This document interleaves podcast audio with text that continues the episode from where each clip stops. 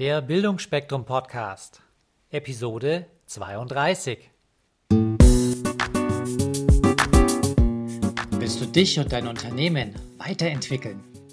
Möchtest du deine Potenziale aufblühen lassen? Dann bist du hier genau richtig. Hier bekommst du Anregungen für eine stabile Lebensfreude und Erfolg in allen Rollen deines Lebens. Grüß euch Gott, liebe Podcast-Freunde. In diesem Teil des Interviews mit Tom Kaulis wird er euch erzählen, wie es war, als er vom Leben mal so richtig eine von Latz bekommen hat. Was er daraus gelernt hat und warum er heute letztendlich froh ist, dass er diese Erfahrung machen durfte.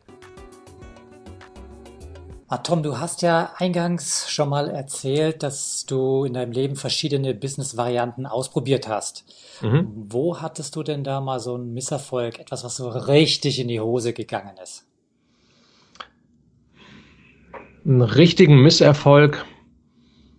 Ja, ich tue mich schwer, das als Misserfolg zu bezeichnen, weil im Nachhinein war es eigentlich schon ein großer Erfolg. Oder also, nein, es war eine große, ein Lernen, ein, ein ich habe extrem viel ausgelernt, sagen wir mal so.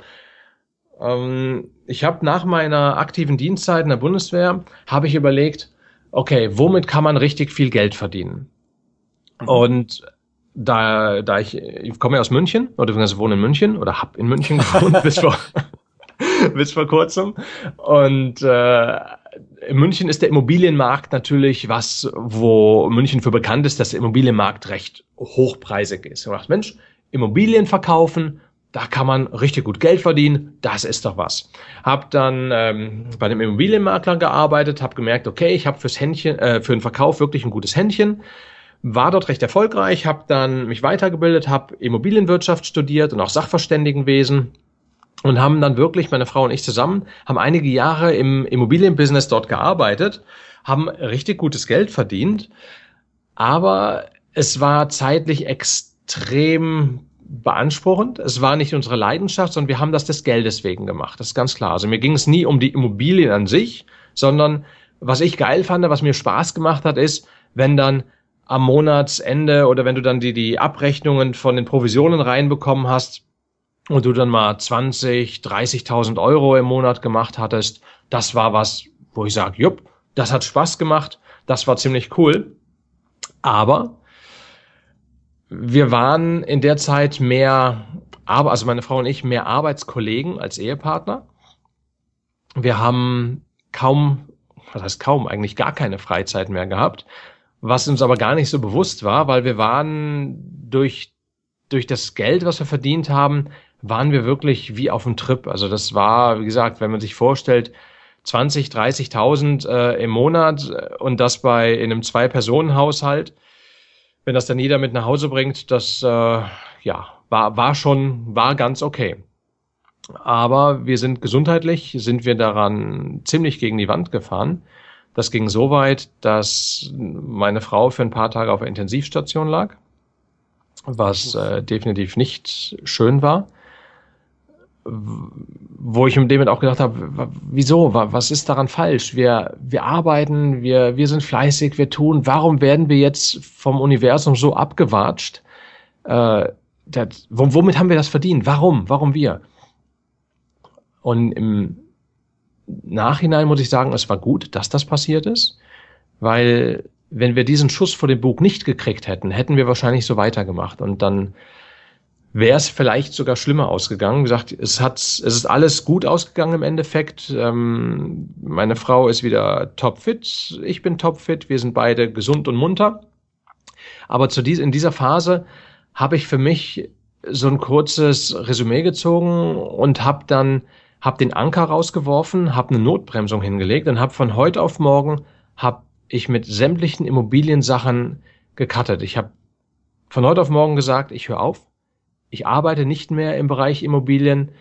Äh, ich habe keine Gutachten mehr geschrieben, ich habe keinen Verkauf mehr gemacht, gar nichts. Das komplette Thema gecancelt Aha. und war dann auf der Suche nach was Neuem. Nach was Neuem, wo ich mit meiner Leidenschaft, mit meiner wirklichen Leidenschaft Geld verdienen kann und vor allen Dingen mit einer Tätigkeit, wo ich Zeit habe für meine Frau und für mich und für unsere Hobbys, also für Dinge, die uns wirklich wichtig sind und nicht nur des Geldes wegen, weil das ist eine große Lektion, die ich daraus gelernt habe. Wenn du nur etwas tust des Geldes wegen, egal wie viel du verdienst, es, es macht dich nicht glücklich. Du brauchst, ich, ich brauche eine Berufung, ich brauche einen Sinn dahinter. Geld ist niemals ein Sinn. Geld ist wichtig zu haben. Das ist ganz klar. Wer heutzutage sagt, ja, Geld ist nicht wichtig, Geld ist nicht alles, Bullshit. Geld ist extrem wichtig. Geld ist extrem viel wert. Wir brauchen, in unserer Gesellschaft brauchen wir einfach Geld. Aber es geht nicht um das Geld, um den Betrag, der auf dem Konto ist, sondern es geht um das, was hinter dem Geld steht. Das, was ich mir mit dem Geld ermöglichen kann, die Emotionen, die ich mir mit dem Geld ermöglichen kann. Ob ich in einem Porsche oder einem Fiat Panda sitze, ist völlig wurscht. Beides bringt mich von A nach B. Aber ein Porsche fühlt sich einfach geiler an, damit zu fahren. Ja, oh, das hast du jetzt schön gesagt. Welche Beschleunigung hat euer Wohnmobil? Weil du gerade von Porsche gesprochen hast. Du, du lässt, ich, ich dachte ja eigentlich, dass du das Wohnmobil höher legen lässt und so mit, mit Offroad-Getriebe, äh, aber wahrscheinlich lässt du es tiefer legen. Naja, PS-mäßig äh, können wir mit dem Porsche aber ganz locker mithalten. Und äh, vom Motor her, wir haben jetzt einen äh, V10 Motor drin, also einen 10-Zylinder Motor mit 6,8 Liter Hubraum und mit knapp 400 PS. Also Dampf hat das Ding schon. Also auch für so ein Schlachtschiff ist die Beschleunigung gar nicht mal so schlecht. Also mu muss man schon, muss man schon sagen. Aber klar, mit dem Porsche hält er nicht ganz mit. Okay. Ähm, eine ganz spannende Frage. Mhm. Du kennst ja, glaube ich, Sir Richard Branson. Ja, aber hallo. Äh, der hat ja ein ganz großes Projekt und zwar Virgin Galactic. Mhm. Und stell dir mal vor, du bist Teil seiner Mission. Werde ich sein, werde ich sein. Sehr schön. Und ihr, ihr seid auf dem Weg zurück zur Erde und die Raumkapsel, die verirrt sich leider ein bisschen und ihr landet irgendwo in einem Ozean. Mhm. Und ihr habt aber Glück, ihr strandet an einer völlig unbekannten Insel. Mhm. Und auf der Insel äh, steigt ihr aus. Und welche drei Dinge hättest du gerne dabei gehabt? Okay. Mhm. Insel mitten im Ozean. Das heißt, Ozean, ähm, Insel, gut, weiß nicht, wie groß die Insel ist. Was schon mal nicht schlecht wäre, ist ähm, ein Wasserfilter.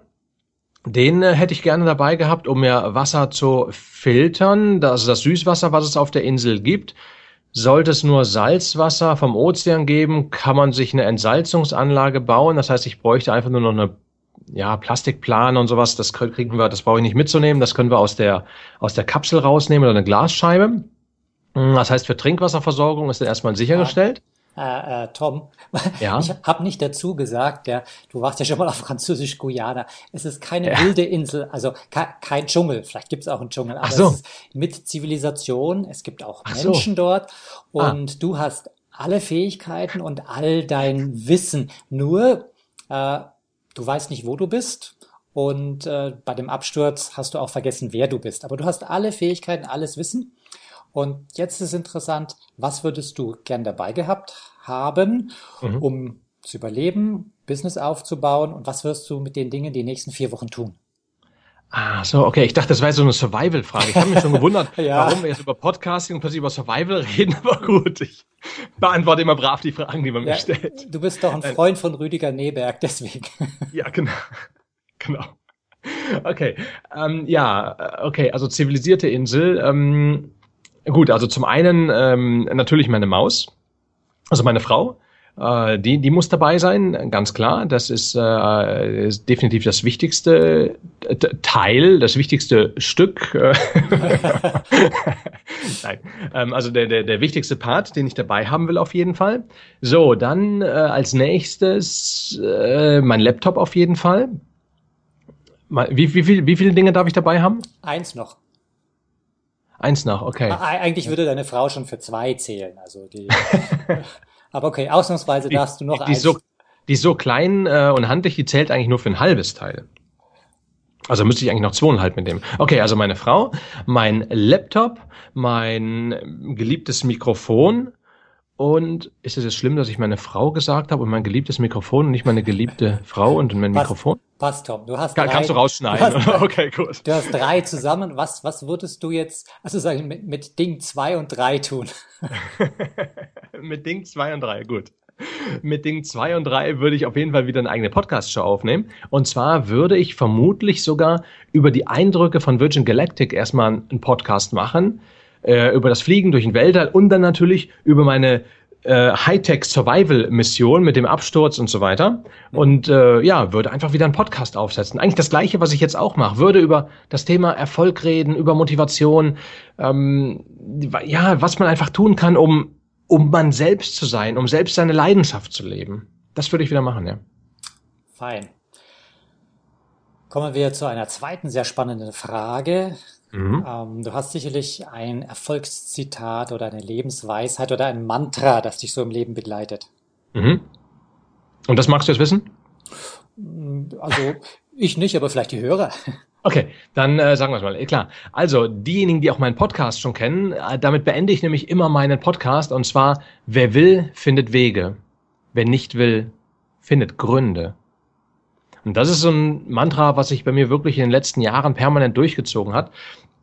Vielleicht ist dir das auch schon aufgefallen. Du unterhältst dich mit irgendjemanden, vielleicht über eine neue Idee oder über irgendwas, was du mal gern machen würdest, über irgendeinen Traum oder so. Und da gibt's Menschen, die sagen, oh, Wolfgang, da, also nee, das, das kannst du nicht machen, weil erstens, zweitens, drittens, die ja, finden ja. 100 Gründe, warum es dir, warum du es nicht machen kannst, darfst, sollst oder irgendwas anderes.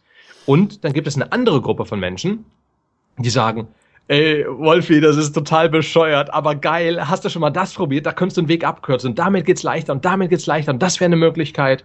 Ja?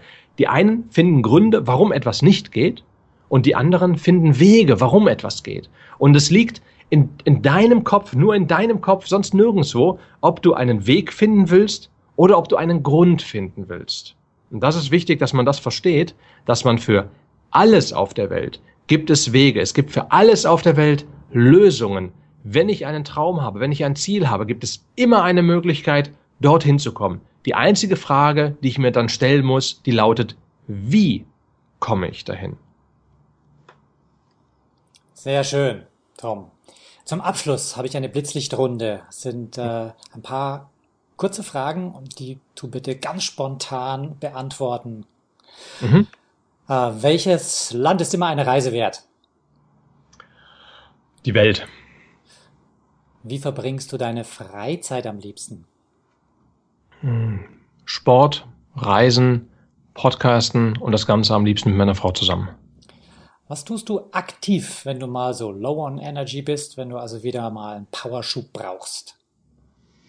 Mm, da gibt's zwei Varianten. Die eine ist, äh, dass ich wirklich kurz chill, dass ich einfach in die Natur gehe, in irgendeinen schönen Spot und einfach nur die absolute Ruhe und Stille genieße.